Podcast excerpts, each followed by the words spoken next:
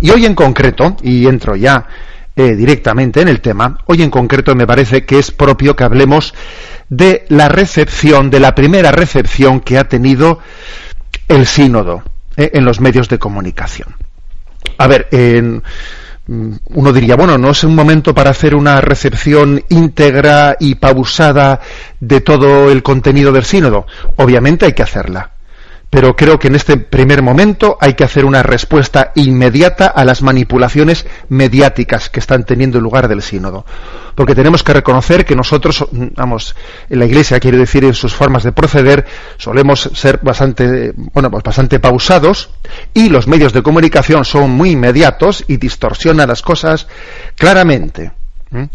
Eh, no hace mucho leía yo por ahí un artículo que decía, no sé qué dirá finalmente el sínodo de los obispos, pero lo que yo veo es que el sínodo mediático termina venciendo al sínodo real. Es verdad, es verdad, como tengamos un poco de agilidad en contestar a las manipulaciones, el sínodo mediático termina por vencer el sínodo real.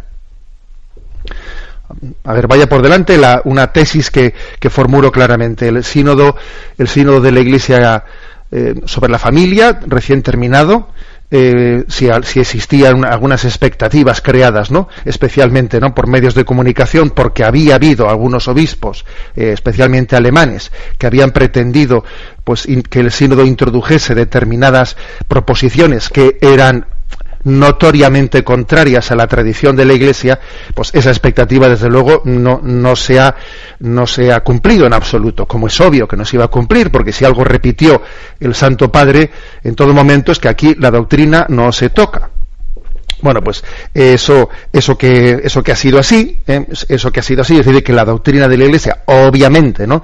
Pues eh, ha permanecido íntegra, pues sin embargo ha ocurrido que viene a dar pues, la comunicación distorsionada del sínodo y parece lo contrario. Yo ayer quise lanzar pues un poco con un puntito de humor una, un mensaje a las redes sociales que decía lo siguiente, ¿no? Hemos ido a una corrida de toros y no se han dado un balonazo.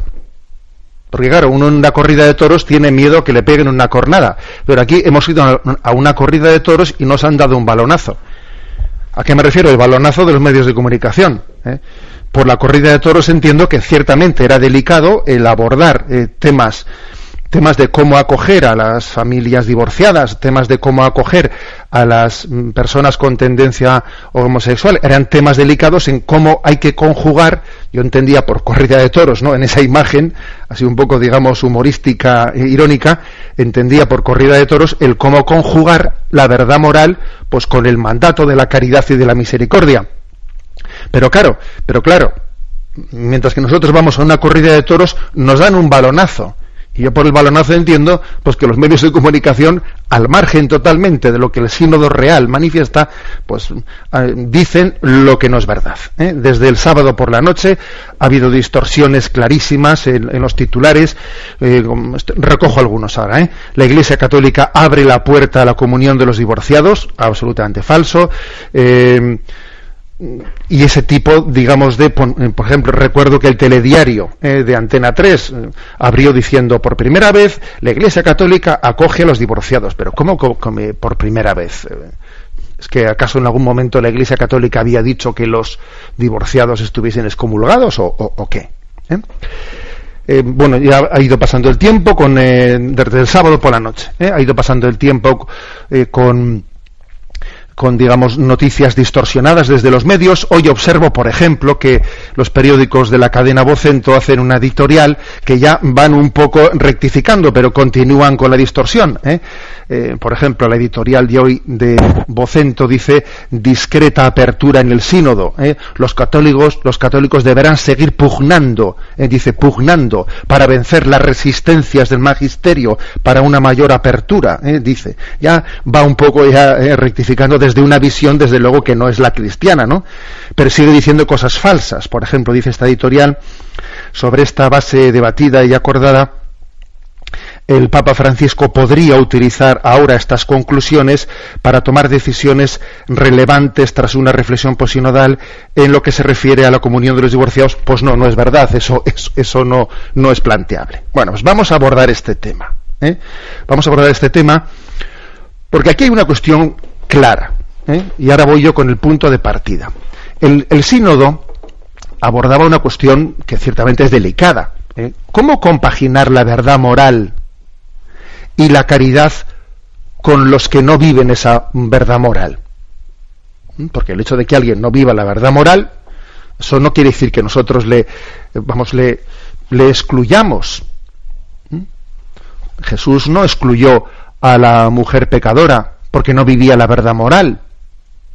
Le dijo, nadie te ha condenado. Yo no te condeno, pero vete y no peques más. O sea, hay por lo tanto un tema delicado que es cómo conjugar la verdad moral con la caridad con las personas que no viven la verdad moral.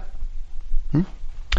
Pero claro, aquí hay una cuestión que es básica, que para poder conjugar la caridad con la verdad moral hay que creer en las dos. Hay que creer en la caridad y hay que creer en la verdad moral. Y aquí uno de los problemas de fondo, pero que parece que son inconfesables, pero tenemos que ser sinceros para aceptar la realidad. Uno de los problemas básicos es que hay personas que no creen en la verdad moral, no creen en la verdad moral y están, venga que decir, es que hay que tener misericordia, es que hay que conjugar la misericordia, ya, pero para conjugar con la misericordia hay que creer en la verdad para conjugarla. Si usted no cree en la verdad, no va a conjugarla con la misericordia. Lo que va a hacer es manipular la misericordia para negar la verdad moral. Si usted no cree en la humanevite, si usted está a favor de la, concepción, de la anticoncepción, por ejemplo, si usted no cree en la verdad antropológica de, bíblica, sino que usted ha asumido la ideología de género, el homosexualismo, etcétera, por ejemplo, ¿eh? Pues entonces usted no va a conjugar la verdad con la caridad, lo que, lo que va a hacer es tomar excusa de la misericordia, de la caridad, manipular la, caridad y la misericordia para negar la verdad moral. y esto es así, seamos sinceros. O sea, el que no crea la verdad moral, que sea sincero, que lo diga. Pero no, no nos mintamos a nosotros mismos, no hagamos trampas diciendo es que hay que aquí hay un problema de, de cómo se conjuga la verdad moral y la misericordia y la acogida a los que no viven la, eh, esa verdad moral. No, es que tú estás en otro, en otro, en otro punto distinto. Es, que, es no creer la verdad moral. ¿eh? Bueno, dicho esto, Dicho esto, vamos un poco a, presentar, como digo, no pretendo hacer una presentación ni íntegra ni pausada. En este momento quiero dar una respuesta inmediata a las manipulaciones mediáticas que en un primer momento están teniendo lugar sobre el sínodo. El sínodo ha, aprobado una relación de 92, de 93 puntos, 94, perdón, 94 puntos, todos, todos ellos han sido aprobados, algunos con, con un número mayor de votos o con un número eh, con algunos votos en contra, pero todos han superado los dos tercios que son necesarios para la aprobación. Eh, lógicamente, no, como digo, no voy a hacer aquí una presentación, voy a los temas claves y, por ejemplo, me refiero que eran más objeto de polémica y que pueden ser objeto de, están siendo objeto de manipulación. Un tema muy clave era el tema de la ideología de género, que es abordado en el punto 8, ¿eh? donde se dice, en la proposición octava, los padres sinodales eh, han, han, aprobado, ¿eh? fijaros sobre la ideología de género, un desafío cultural hoy de gran importancia deriva de la ideología de género, que niega la diferencia y la recíproca y la reciprocidad natural del hombre y de la mujer. Prevé una sociedad sin diferencia de sexos y vacía el fundamento antropológico de la familia. Esta ideología motiva proyectos educativos y orientaciones legislativas que promueven una identidad personal y una intimidad afectiva radicalmente desvinculada de la diversidad biológica entre el hombre y la mujer por ejemplo, sigue adelante, pero con una claridad clarísima, ¿no? Pues el, sínodo denuncia la ideología, la ideología de género. ¿eh? En el tema también de la anticoncepción también es, es diáfano.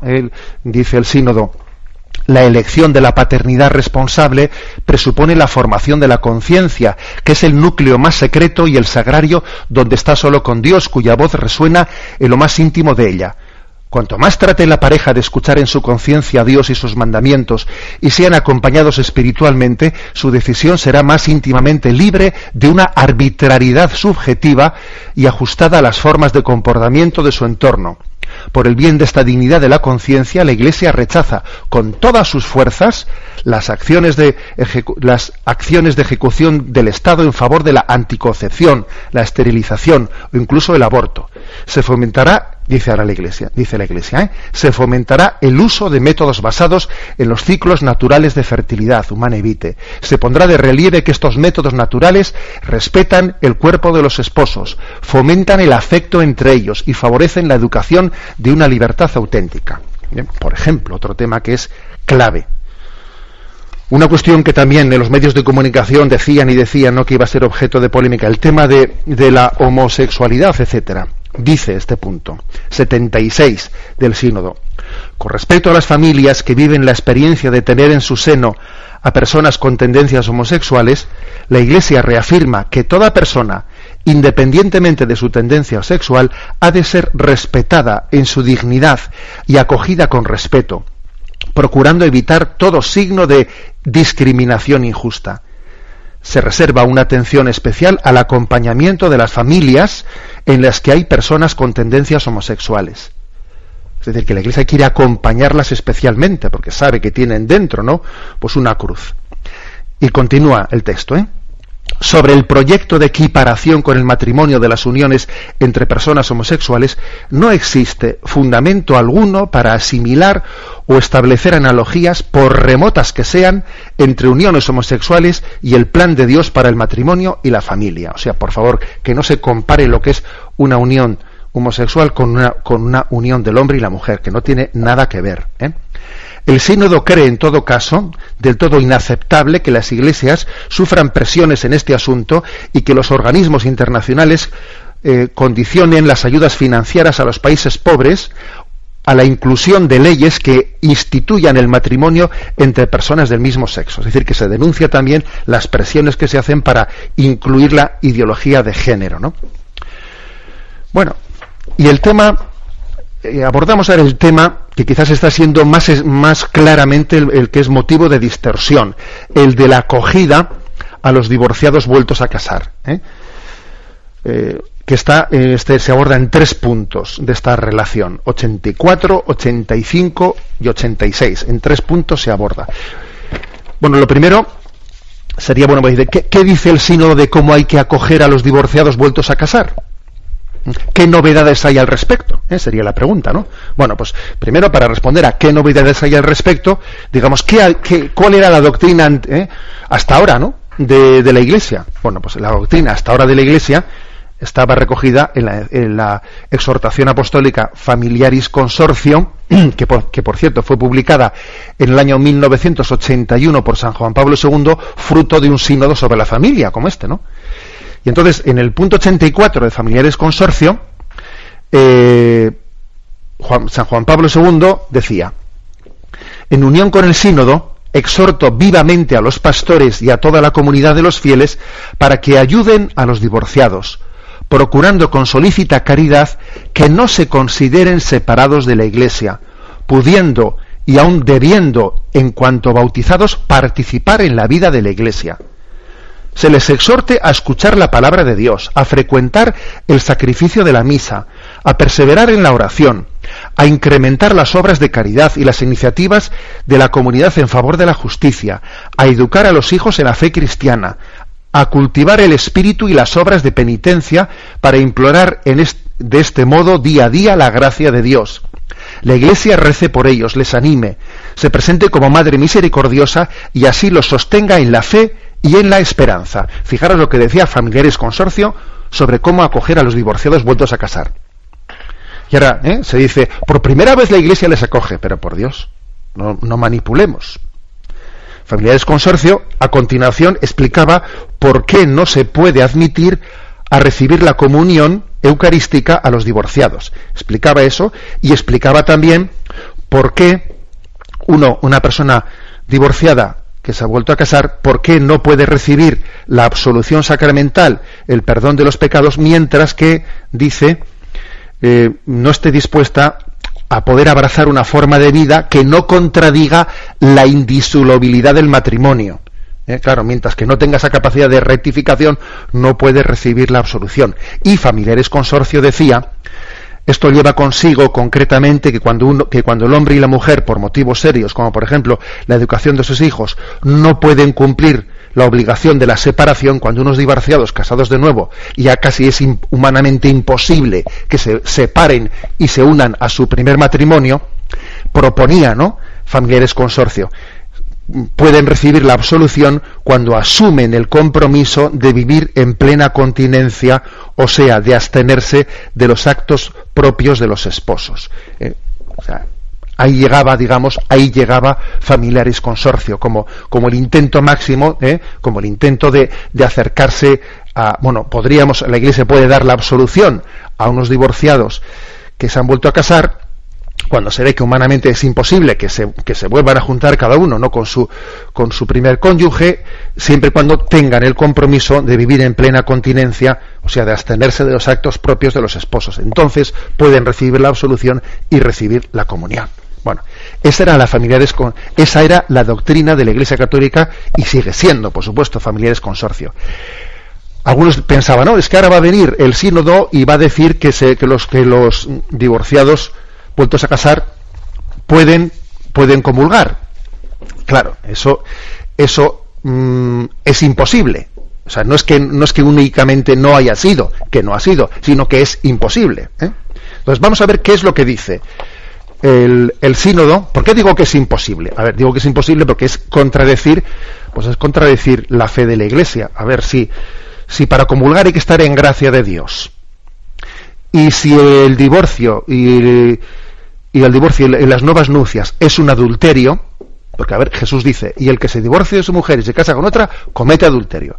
Y el que se divorcia de su marido o se casa con otra, comete adulterio. Nosotros, ¿quiénes somos para rectificar la palabra de Jesucristo? Entonces, claro, pues una, eso, es imposible, es imposible que los divorciados puedan acceder a la comunión, pero es que es imposible que el sínodo hubiese podido decirlo, es imposible que el Papa pueda decirlo, porque nosotros no tenemos autoridad sobre la palabra de Dios.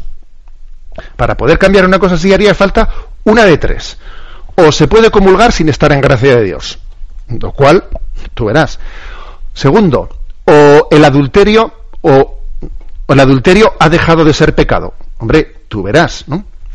O uno mismo puede, puede, puede autodisolver su matrimonio y puede declararlo nulo sin que se lo diga la Iglesia. Hombre, tú verás. El Papa lo que ha hecho ha sido lo que ha hecho ha sido hacer una, un método de, de, llevar adelante las nulidades matrimoniales que sea más ágil, que sea, mm, pues eso, gratuito, que no sea complicado, para que los procesos de nulidad se, se le pueda dar al católico pues una respuesta rápida y no, y no pues, mm, digamos, procedimentalmente complicadísima, pero, pero la nulidad matrimonial tendrá que declarar a la Iglesia. No vas a ser tú mismo el que te autodispenses de tu matrimonio.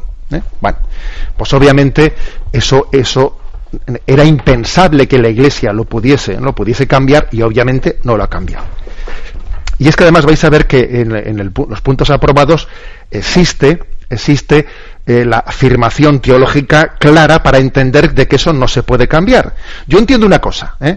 que lo que el sínodo ha escrito aquí, ha formulado, que yo os voy a leer e intentar explicar, tiene tecnicismos, tiene tecnicismos de tipo teológicos, morales, sacramentales. Y claro, eso mm, tiene un problema de comunicación. Yo no sé hasta qué punto los medios de comunicación que están distorsionando, distorsionan porque no entienden estos tecnicismos o porque no quieren entenderlos. Bueno, no lo sé. También nosotros hagamos un poco de autocrítica, porque somos un poco demasiado abstractos, eh, abstractos a la hora de explicar las cosas. Bueno. Lo que dice las proposiciones del sínodo sobre este tema. Punto 84.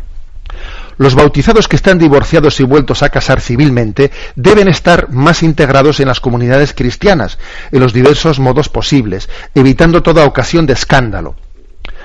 La lógica de la integración es la clave de su acompañamiento pastoral, para que no solo sepan que pertenecen al cuerpo de Cristo, que es la Iglesia, sino para que puedan tener una feliz y fecunda experiencia de ella.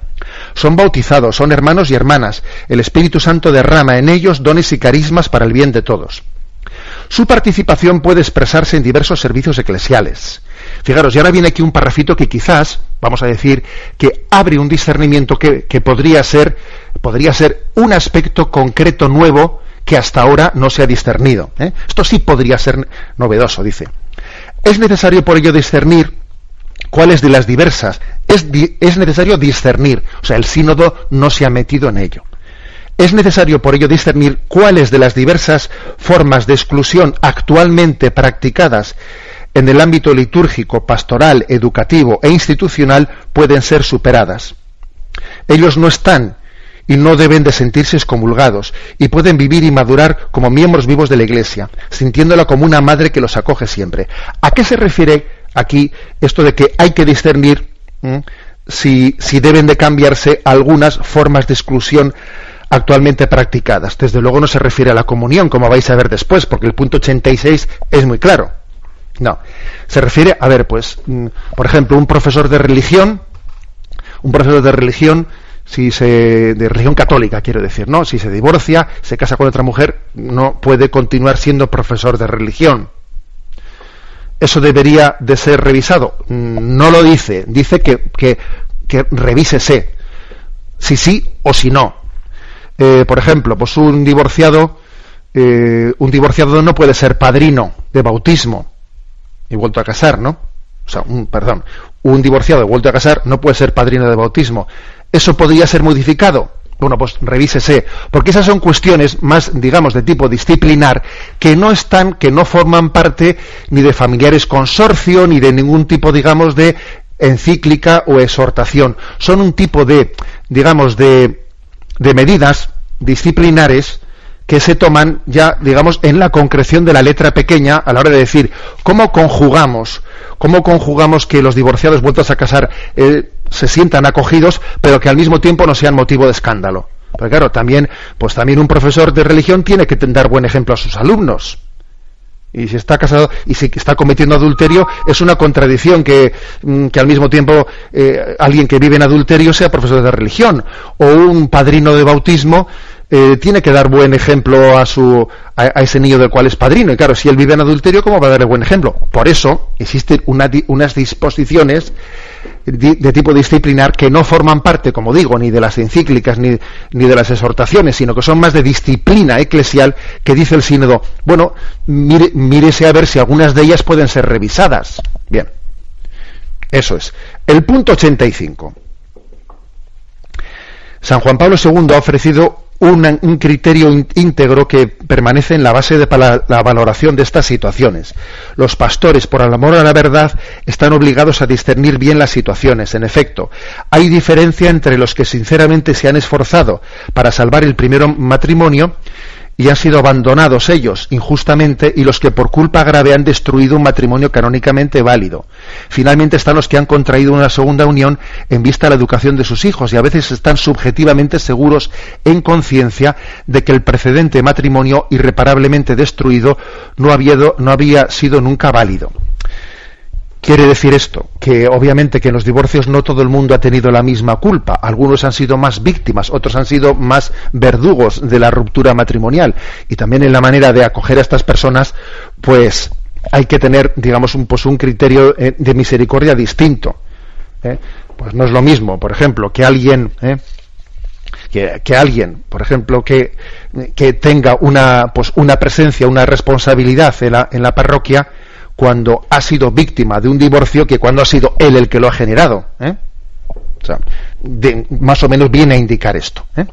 Es, entonces tarea de los presbíteros acompañar a las personas interesadas en el camino del discernimiento según las enseñanzas de la Iglesia y las orientaciones del obispo. ¿eh? Sigue adelante y luego viene a decir, porque no quiero alargarme demasiado, viene a decir que nosotros no entramos a juzgar el grado de culpabilidad interior o de imputabilidad interior que tienen las personas. El hecho de que alguien eh, esté en estado objetivo de adulterio, yo no le juzgo interiormente. Eh, como cuando Jesús dice a esa mujer, yo no te juzgo. O sea, una cosa es que sí necesitamos tener el juicio objetivo de que esta persona vive en adulterio.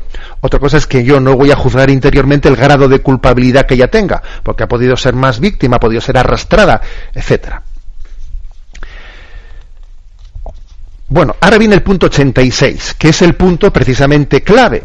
Ese punto clave sobre aquí, sobre el que además me hace mucha gracia, observar que algunos medios de comunicación, incluso algunos eclesiales, ¿no? que están en, abierta pugna eh, contra el magisterio de la Iglesia, a la hora de dar noticia del sínodo, se están callando el punto 86, que es el punto clave. en el que queda claramente eh, pues los principios sobre que, que disciernen el tema de la comunión a los divorciados. Voy a decir una cosa, ¿eh?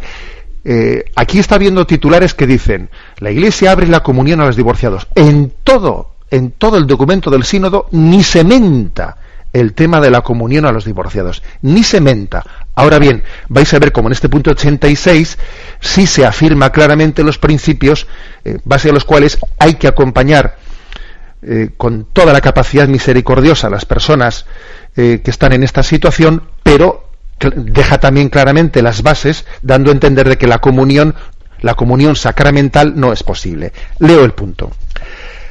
El recorrido de acompañamiento y discernimiento orienta a estos fieles a la toma de conciencia de su situación ante Dios.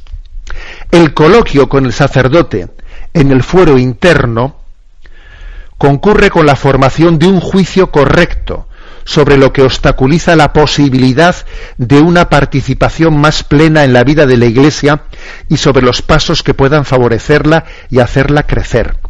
Es decir, que se dice, aquí lo que hay que hacer es tener un acompañamiento personal con estas personas. Teniendo un coloquio con el sacerdote, dice que les ayude a formarse un juicio correcto de para entender qué son los obstáculos que te impiden una plena ¿eh? una plena integración que te permita comulgar y recibir todos los sacramentos, o sea, una plena participación en la vida sacramental de la Iglesia. ¿Mm? Ahora, dice a continuación, dado que en la misma ley no hay gradualidad, familiares consorcio 34, este discernimiento no podrá nunca prescindir de las exigencias de la verdad y la caridad del Evangelio propuesta por la Iglesia. Para que eso suceda, deberán garantizarse las condiciones necesarias de humildad, reserva, amor a la Iglesia y a su enseñanza, en la búsqueda sincera de la voluntad de Dios y en el deseo de alcanzar una respuesta más perfecta a ella. Ciertamente con un, con un tecnicismo, pero digamos, se deja muy claro lo siguiente. Aquí se, se hace una cita del punto 34 de la Familiaris Consorcio, se habla de la, de la ley de la gradualidad o de la gradualidad de la ley ¿eh? Dice, vamos a ver, existe, nosotros eh, creemos en la ley en la ley de la gradualidad. Es decir, que aunque tú te encuentres con una persona, con una persona que está muy alejada de Dios, oye, pues vamos poco a poco, la ley de la gradualidad, ¿no? Aunque esta persona no sea en este momento capaz de cumplir el ideal evangélico, vamos poco a poco con ella y valoremos los, los pequeños pasitos que vaya dando, los pequeños pasos. Es la ley de la gradualidad. Pero familiares consorcio dice en este punto 34 que eso no hay que confundirlo con la gradualidad de la ley, porque la ley no es gradual. No, no, no existe la gradualidad de la ley. O sea, es decir, la norma moral es la norma moral. Y mientras que uno no se adhiera a la norma moral, no puede estar en la plena comunión. Por lo tanto, no puede acceder a los sacramentos eh, mientras que no esté en la adhesión a la norma moral. Es decir, que este es el punto claro y determinante que está en el número 86, en el que se discierne, se discierne que eh, la Iglesia está llamada a ese acompañamiento personal para ir poco a poco, ¿no? Para ir poco a poco creciendo en esa, en, esa comprensión y en ese ir venciendo los obstáculos. ¿Cómo voy yo venciendo? ¿Qué pasos puedo dar eh, hacia esa comunión? que por ejemplo pues en un caso pues en un caso podrán ser el, estudiar si mi matrimonio primero fue válido o no fue válido porque si fue nulo obviamente pues por ahí tengo que avanzar no y, discernir sobre la validez o nulidad de mi matrimonio en otro caso, cuando se vea que el primer matrimonio es que fue verdadero, pues quizás hacia lo que tengo que ir madurando es hacia la posibilidad de, ver, mm, yo puedo vivir esta segunda relación, eh, o sea, es una segunda relación que está consolidada, esta segunda relación yo no, en realidad no estoy en disposición de romper con ella y volver a mi verdadero matrimonio? O en tercer lugar, en caso de que uno dice, no, es que esta segunda relación yo tengo en ella un nivel de, de compromiso e incluso de compromiso con los hijos que no sería ni prudente romperla. Entonces yo puedo en ella, yo puedo en esta relación vivir en castidad para entender también que esa, eh, para no, para superar la contradicción con, esa, con, ese compromiso de indisolubilidad al matrimonio que tengo en mi, con mi esposo, con mi primer esposo. O sea, a eso se refiere. Y dice, bueno, pues uno tiene que ir viéndolo. Por eso es muy importante elegir un buen director espiritual. Pero lo que dice es que sí a la ley de la gradualidad, pero no a la gradualidad de la ley. O sea, la ley no, no, no, es gradual y por lo tanto, mientras que uno no esté en la gradualidad de la ley, no puede tener, ¿no? No puede tener esa adhesión, adhesión plena a Cristo que supone, eh, supone los sacramentos. Esto está expresado y citado aquí explícitamente, estaba expresado el número 34, 34 de la Familiares Consorcio. Y en este momento es, es asumido en este punto 86 eh, de, de las proposiciones de la relación final del sínodo.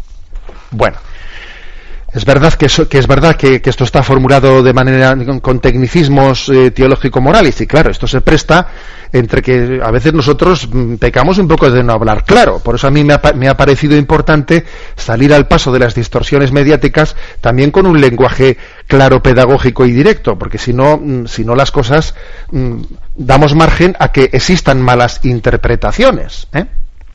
Y ocurre un poco eso de lo que he dicho en ese tuit un poco así ¿eh? Eh, con, sentido del humor, que, vamos a una corrida de toros y nos pegan un balonazo. ¿eh? Bueno.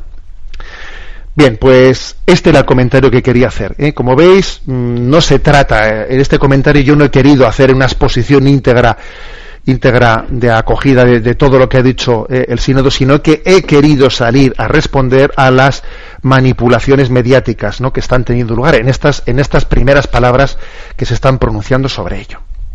El Santo Padre ahora acoge esta, esta, mm, esta relación final del sínodo, puede hacer distintas cosas, puede hacer, pues como hizo Juan Pablo II, escribir una exhortación, o puede igual publicarlas tal y como están, o puede, bueno, pues sencillamente mm, el Santo Padre, digamos, no está, digamos, obligado a, a un itinerario concreto de, de, de, cómo proceder, ¿no?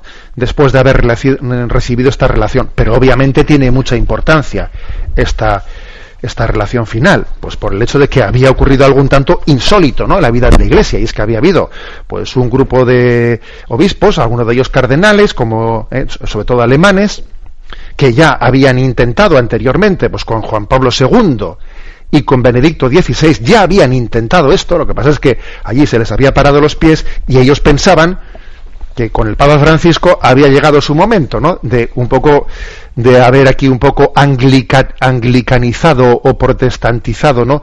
La Iglesia Católica. Y obviamente, pues se les ha parado los pies desde el primer momento que se dijo que la doctrina de la Iglesia Católica no se cuestiona en un sínodo. No se cuestiona, ¿eh?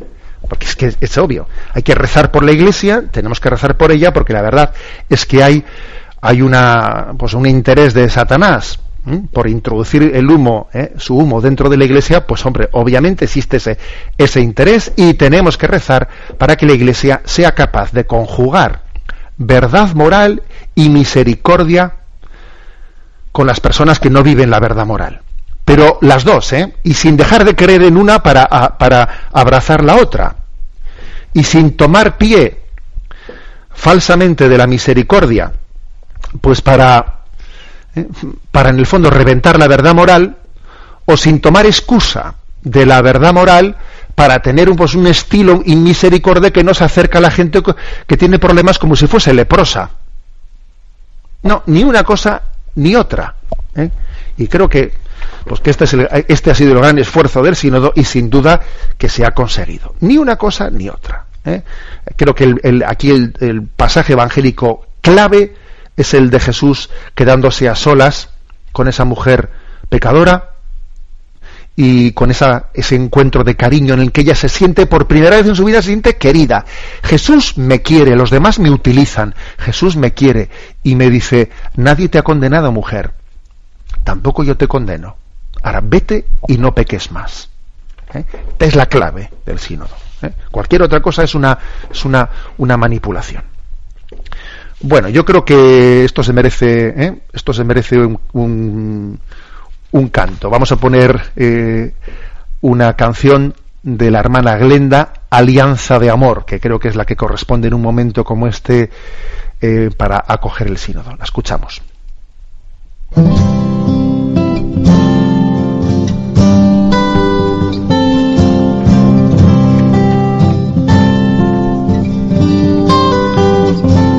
La pobreza o la riqueza te amaré la enfermedad yo te amaré. En la tristeza o la alegría, en la tormenta o en la paz, ante todo y sobre todo te amaré. Tú me amarás, yo te amaré, alianza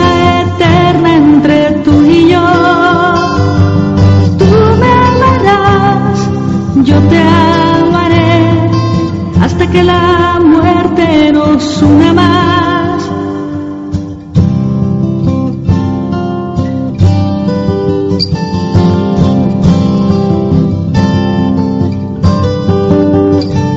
En las buenas o en las malas te amaré. En el pecado o en la gracia te amaré.